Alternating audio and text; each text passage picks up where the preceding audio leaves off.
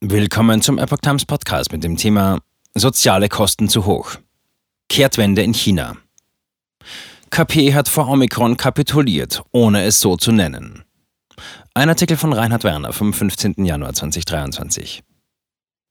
Das chinesische Regime bastelt sich sein Narrativ zur 180-Grad-Wende in der Corona-Politik. Ein Eingeständnis des Scheiterns der Null-Covid-Politik am Omikron bleibt aus. Nach der abrupten Abkehr von der Null-Covid-Politik hat sich Chinas Regime lange mit eindeutigen Erklärungen über die Gründe der Kehrtwende zurückgehalten. Die Neujahrsansprache von Machthaber Xi Jinping deutet an, dass die Führung ein Narrativ gefunden hat, um ihr Gesicht zu wahren, während die zutage tretenden Fakten zeigen, dass die kommunistische Führung schlicht vor Omikron kapitulieren musste, inszeniert sie selbst sich erneut als Kümmerer. Bereits in den ersten Jahren der Pandemie hatte Peking seine Willkürmaßnahmen und die lähmenden Lockdowns auf diese Weise gerechtfertigt. Der chinesische Weg des Sozialismus zeige seine Fürsorge für die Bevölkerung und deren Gesundheit anders als der gleichgültige kapitalistische Westen.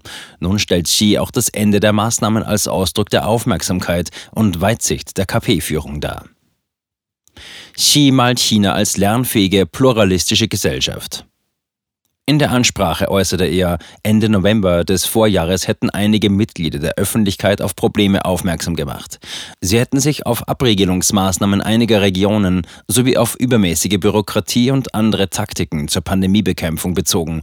Dies habe Besorgnis auf höchster Ebene ausgelöst und das Regime umgehend zum Handeln veranlasst. Die Proteste spielte er herunter. Es handele sich beim KP-regierten China um eine pluralistische Gesellschaft, erklärte Xi. Zitat. In einem Land mit 1,4 Milliarden Einwohnern werden unterschiedliche Menschen unterschiedliche Forderungen haben. Sie werden auch unterschiedliche Ansichten zu ein und demselben Thema haben. Zitat Ende. Omikron brachte täglich neue Infektionsrekorde. Im Spectator hat China-Expertin Cindy Yu analysiert, was tatsächlich den Ausschlag gegeben habe für das plötzliche Aus für Null-Covid. Sie kommt dabei zu der Einschätzung, die Entscheidung selbst sei rasch und unerwartet gefallen. Die immer größeren Probleme mit der Lockdown-Politik und die Machtlosigkeit des Regimes gegen das Virus zeichneten sich jedoch schon im Frühjahr ab. Mittlerweile räumt auch die staatliche Nachrichtenagentur Xinhua ein, dass die Null-Covid-Politik gescheitert sei. Die Agentur zeichnete am vergangenen Sonntag, 8. Januar, auf ihre Weise den Weg zur Kehrtwende nach. Seit dem Lockdown in Shanghai habe jeder Tag eine neue Rekordzahl an Infizierten mit der Omikron-Variante gebracht. Dies waren zu Beginn noch überschaubar anmutende Zahlen, deren Authentizität freilich, was Xinhua nicht erwähnt, stets in Frage stand. Anfang November befanden sich jedoch demnach bereits mehr als 800.000 Menschen in zentralen Quarantäneeinrichtungen. Darüber hinaus seien Millionen weiterer Personen in irgendeiner Form eingeschlossen gewesen. Soziale Kosten der Pandemiebekämpfung steigen. Im Oktober hätten sich die Anzeichen für eine rasche Übertragung gehäuft. Bis Anfang November habe sich die Reproduktionsrate auf 21 gesteigert. Entsprechend breitete sich die Zahl der Infektionen aus. Xinhua dazu? Diese betrafen 31 Provinzen, Regionen und Städte, wobei in einigen Regionen etwa drei Monate lang neue Infektionen auftraten und die sozialen Kosten der Pandemiebekämpfung stiegen. Es wäre nicht das KP-Regime in China, würde die Staatspropaganda nicht dieses selbst als Architekten des Wandels darstellen. Xinhua zufolge habe sich die Führung bereits lange vor der Protestwelle auf ein Ende von Null-Covid eingestellt. Demnach hat es bereits am 10. November 2022 ein außerordentliches Treffen der Parteiführung gegeben, bei dem diese 20 Optimierungsmaßnahmen vorgeschlagen habe. Diese sollten dazu dienen, die Pandemiebekämpfung proaktiv zu optimieren. Einen Tag später trat unter anderem eine Verkürzung der Quarantäne von 10 auf 8 Tage in Kraft.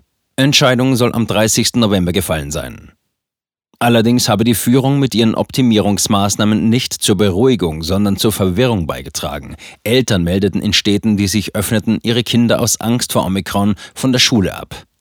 Kommunalverwaltungen änderten ihre Vorgehensweise oft nur nach wenigen Tagen, weil sie nicht auf den Öffnungswillen der KP vertrauten und befürchteten, zum Sündenbock gemacht zu werden. Erst am 30. November sei nach Angaben von Xinhua die endgültige Entscheidung gefallen. Politfunktionäre, Provinzverantwortliche und Experten trafen sich im Beisein von Sun Chun-lan, Chinas wichtigstem Covid-Beauftragten. Sie seien laut Xinhua zu der Erkenntnis gelangt, dass Chinas Pandemiebekämpfung vor einer neuen Situation und einer neuen Aufgabe steht. Eine Woche später war Null-Covid Geschichte. Die KP hatte offenbar realisiert, dass sie nicht mehr in der Lage sein würde, die Corona-Welle aufzuhalten. Die Folgekosten der Bekämpfung der Pandemie begannen offenkundig die der Pandemie selbst zu übersteigen. Omikron-Welle verhindert nach wie vor eine Normalisierung. Unterdessen wirken die Folgen der Null-Covid-Politik weiter nach. Chinas Exporte im Dezember 2022 gingen in US-Dollar gerechnet um 9,9 Prozent im Vergleich zum Vorjahresmonat zurück, wie der Zoll am Freitag in Peking berichtete. Es war schon der dritte monatliche Rückgang in Folge. Auch die Einfuhren sackten um 7,5 Prozent ab. Insgesamt verzeichnete der Außenhandel im Dezember damit ein Minus von 8,9 Prozent. Während auch die globale Nachfrage schwach bleibt, leiden sowohl der Außenhandel als auch die Binnenkonjunktur unter der nunmehr unkontrollierten Corona-Ausbreitung. Die massive Corona-Welle habe vielerorts zu verringerten Produktionskapazitäten, verzögerten Lieferungen und einer weiteren Verschlechterung der Konsumlaune geführt. Dies äußerte Jens Hildebrand, geschäftsführendes Vorstandsmitglied der Deutschen Handelskammer AHK in Peking, zu den neuen Außenhandelsdaten.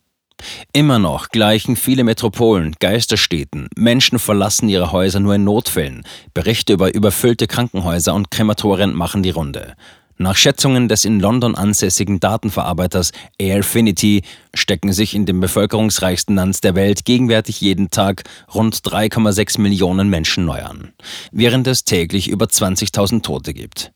Nach diesen Schätzungen soll es seit Anfang Dezember schon über 300.000 Tote gegeben haben. Bis Ende April könnte die Zahl der Corona-Toten den Hochrechnungen zufolge auf 1,7 Millionen anwachsen.